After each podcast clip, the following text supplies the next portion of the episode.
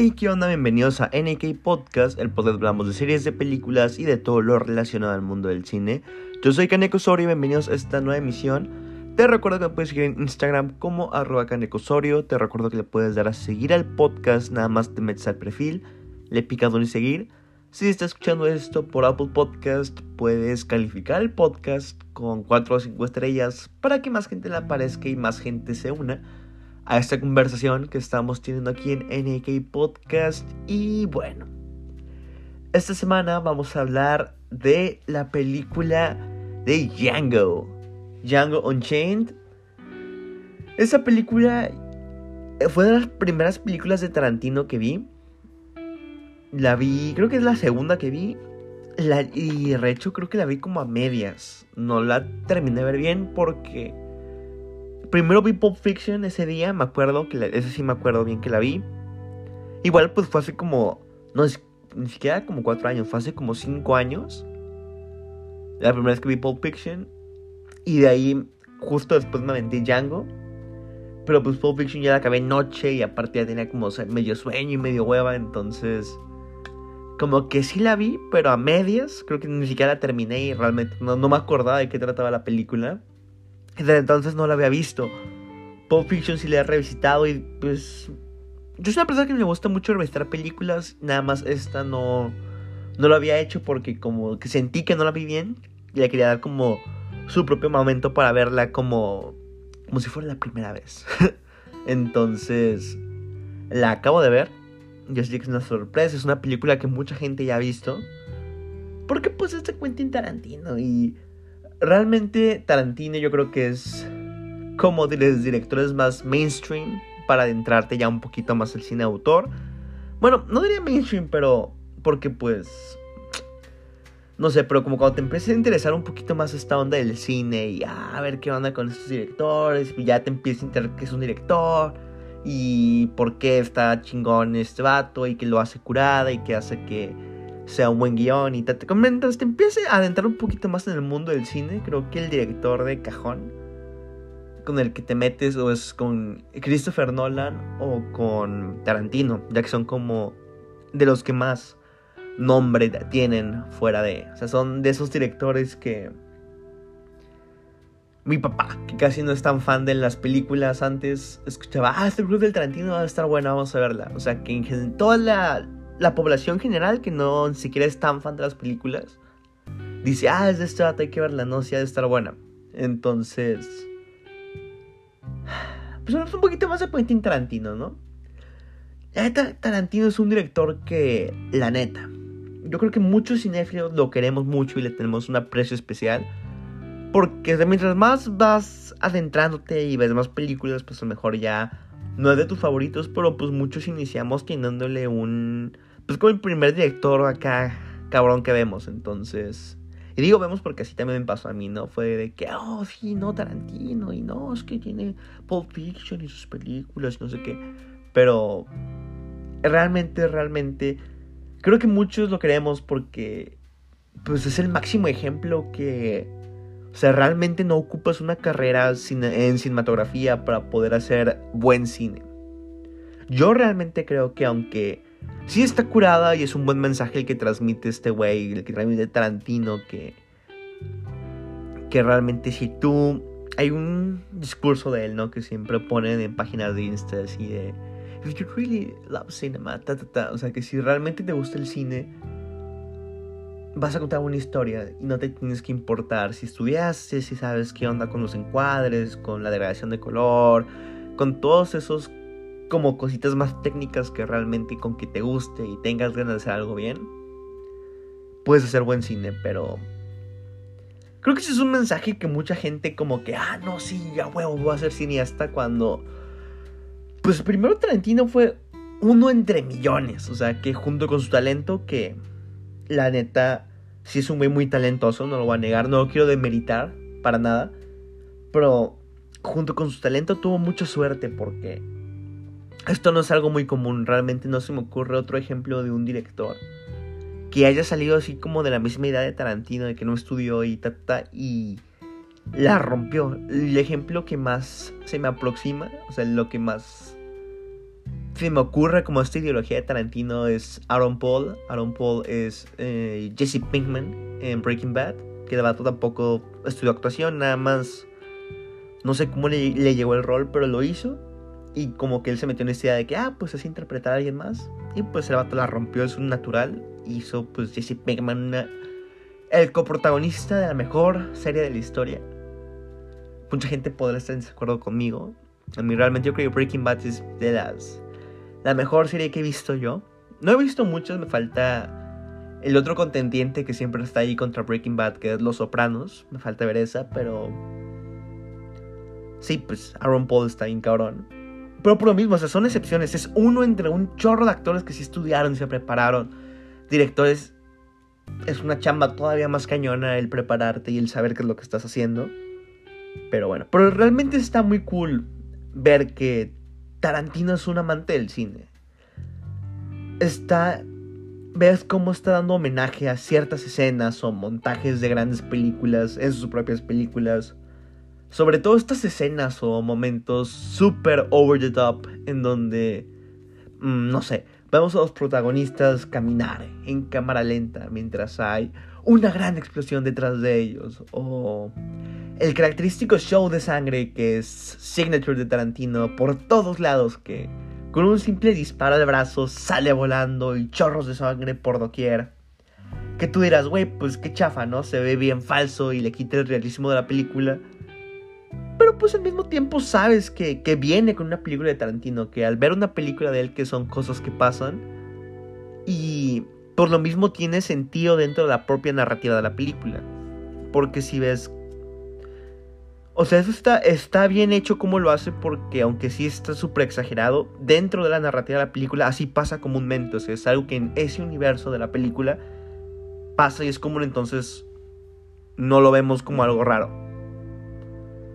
Yo creo que lo que más me gusta, para sacarme un poquito de temas de su estilo de dirigir, es que ves cómo es que él y todos los involucrados en todas sus películas realmente les gusta estar ahí desde actores, productores, el crew. Se ve un, ambiente muy, muy curada y en entrevistas lo han confirmado.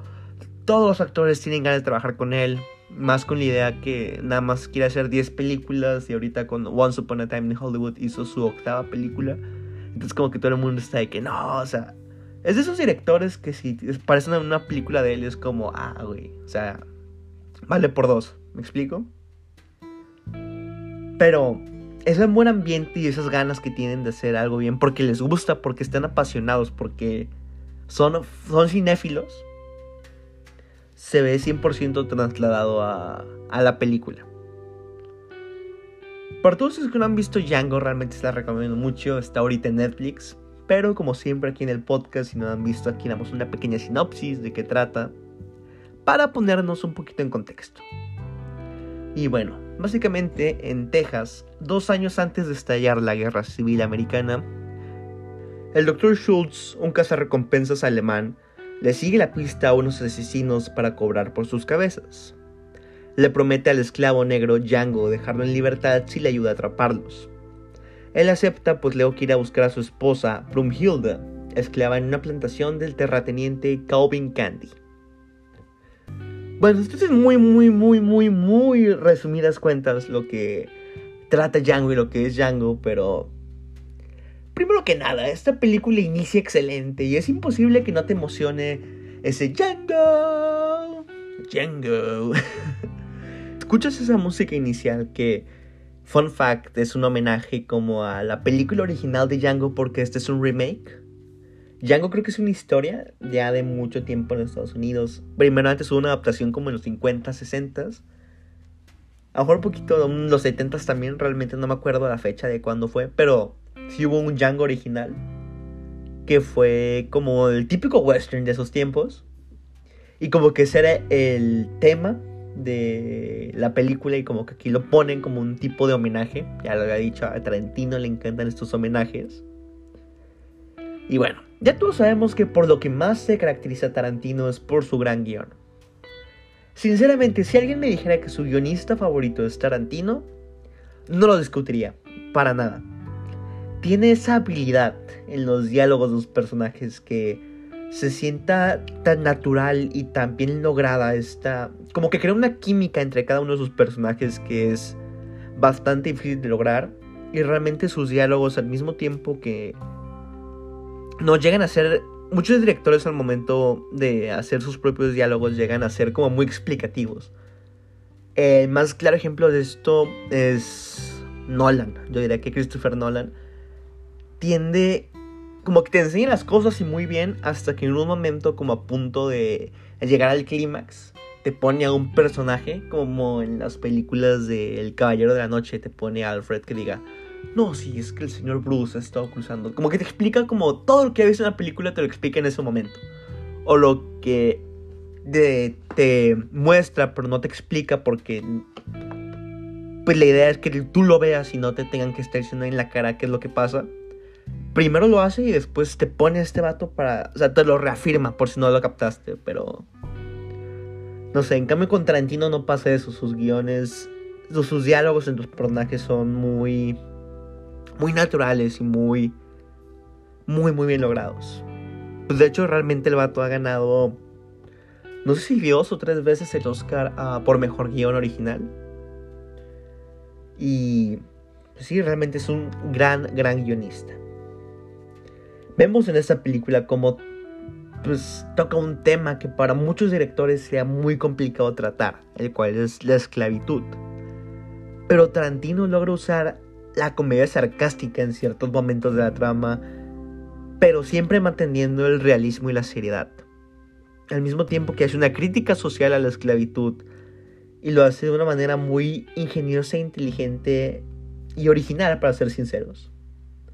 Y pues por eso Tarantino es Tarantino, es el director influyente que es, por la manera en ver las cosas y... Realmente a lo mejor en su estilo de dirigirse podrá tener muchas fallas y sí podrá llegar a pecar de ser muy mundano muchas veces, pero... Realmente por algo tiene el renombre que tiene y por algo la película que esté bajo su nombre, dirigida por él, ojo, eh, dirigida, que no siempre que salga Tarantino significa que es una buena película. Un claro ejemplo de esto es su amigo Robert Rodríguez, que ha hecho creo que dos películas con Tarantino las cuales han estado malísimas. Ni siquiera las he visto, pero toda la gente les tira así horrible. Robert Rodríguez, si no le suena, es el director de Mini Espías. así es, Mini Espías, las, películas de... De ahí, que todo el mundo de, de mi edad, de mi generación, del año 2000 al 2004 chances hasta poquito más grandes las conocen. Ese vato es el mejor amigo de la infancia de Tarantino y como que juntos crecieron con esta idea de ser directores de cine. Uno pues es Tarantino y el otro pues creó Mini Espías y Shark Boy Lava Girl. Entonces, no, pero mucho respeto a Robert Rodríguez, gran, gran, pues de la infancia, ¿no? Pero sí, volviendo a, a cómo es que manejó estos temas y cómo es que llega a usar la sátira, pero siempre con respeto y nunca como pasándose. O sea, siempre como de un punto de vista muy inteligente. Porque creo que tienes que ser muy, muy inteligente para poder dirigir y poder hacer esto de esta manera como lo hizo él. No quiero entrar mucho en detalle porque creo que a lo mejor mucha gente no la ha visto. A lo mejor mucha gente sí me estar diciendo de que, güey, exprésate claramente. Pero como yo realmente no me acordaba de nada de la película y cuando la vi fue que se me hizo muy curada esta sensación de verla de que, ah, güey, wow, no me acordaba de esto y como verla, este tipo de cine de Tarantino por primera vez, otra vez. Quiero como que la gente que no ha visto esta película no arruinarles ese sentimiento que sentí yo. Ustedes saben que en este podcast somos muy de la idea que los spoilers no tendrán que afectar tu experiencia al ver una película. Yo creo que realmente puedes saber el final de una película, pero lo importante no es tanto el final, sino ver cómo llegas al final. Digo, hay casos que no, ¿verdad? No es como que vas a ver el final de Avengers Endgame y vas a estar a toda madre, pero no sé, creo que en esta película va a ser una pequeña excepción. No va a tocar ningún spoiler. Me gustaría que. Que sí, que sienta. La gente que no la ha visto vea esta película con cero, cero ideas de qué va a pasar. Pero bueno, algo que siempre caracteriza, caracteriza a las películas de Quentin es el cast que repite casi película tras película. Y la neta con muy buena razón. Especialmente los cuatro personajes principales de esta película son increíbles. Primero, Django, interpretado por Jamie Foxx. Jamie Foxx, si no le suena el nombre, es el vato que hace Electro en The Amazing Spider-Man 2. Es el vato que sale en Baby Driver, el de Chamarra Negra. También es el que hizo la película de Ray. Y bueno, esta película hace muy bien el rol de Django. Vemos cómo tiene sus intenciones claras de recuperar a Brumhilde, a su esposa, y cumple muy bien su rol en la historia. Vemos como... Me gusta el hecho que vemos como que no es dejado, o sea, que no se deja por el hecho de ser esclavo, pero al mismo tiempo pues está acostumbrado a esta vida, ¿no? Entonces tiene estas actitudes por momentitos de... como que se saca de onda de cómo de sus alrededores y cómo reaccionan a él, etc. Y realmente cumple muy bien el ciclo de su personaje al final. O sea, su final cumple muy bien el ciclo del personaje. Y su performance es buenísimo. Pero la neta creo que con los otros dos personajes, es más, los otros tres personajes, que aparecen, sí como que queda medio opacado, al menos para mí. Entonces, como que hace muy muy bien su trabajo, para nada quiero demeritarlo. Y realmente, o sea, 10 de 10. Pero no, no sé, como que los otros hacen un poquito más y como son tres, pues sí lo dejan un poquito abajo al buen Jamie Foxx. Pero bueno, esto nos lleva al personaje del Dr. Schultz, interpretado de manera fenomenal por el gran Christoph Waltz, con el que se llevó su segundo Oscar después de interpretar al general Hans Landa en Inglourious Bastards y aquí es un personaje que es un giro 180 grados a lo que hizo con Hans Landa.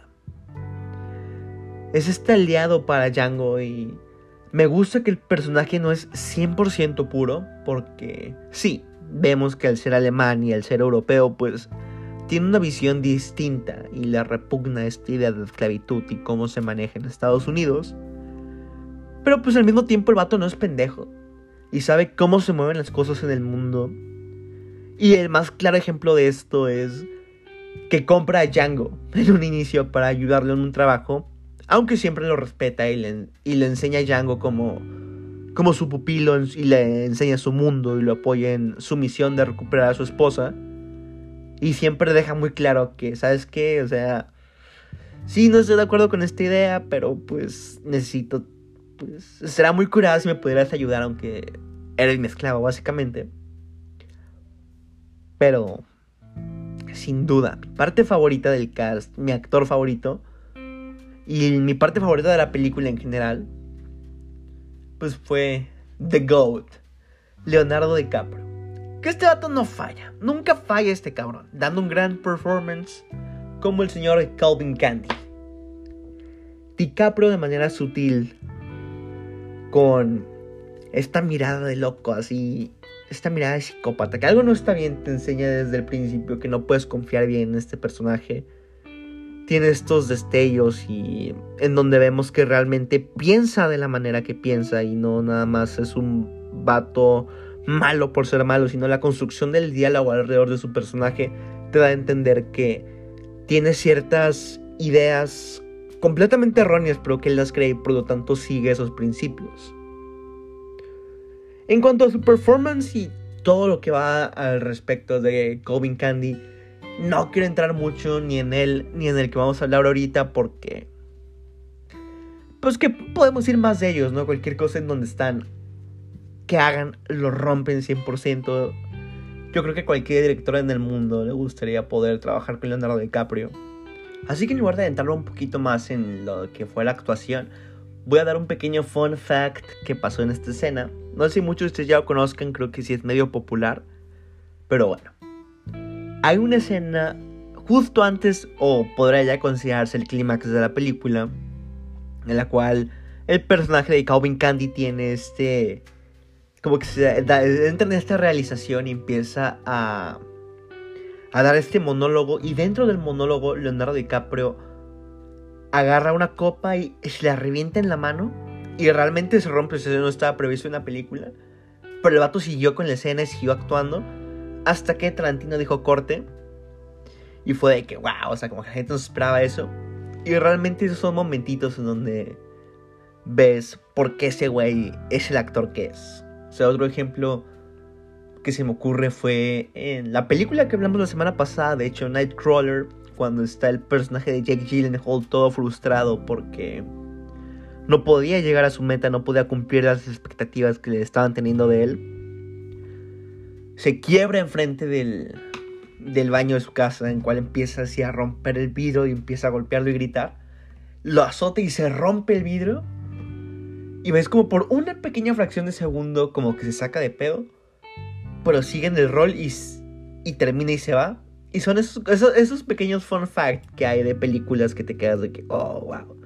Como que son interesantes de saber. Pero bueno.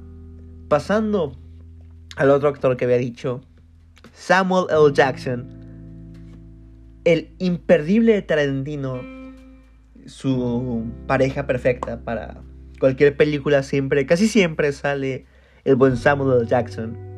En esta ocasión siendo Stephen, el mayordomo, slash confidente, slash mano derecha, por así decirlo, del señor Calvin Candy.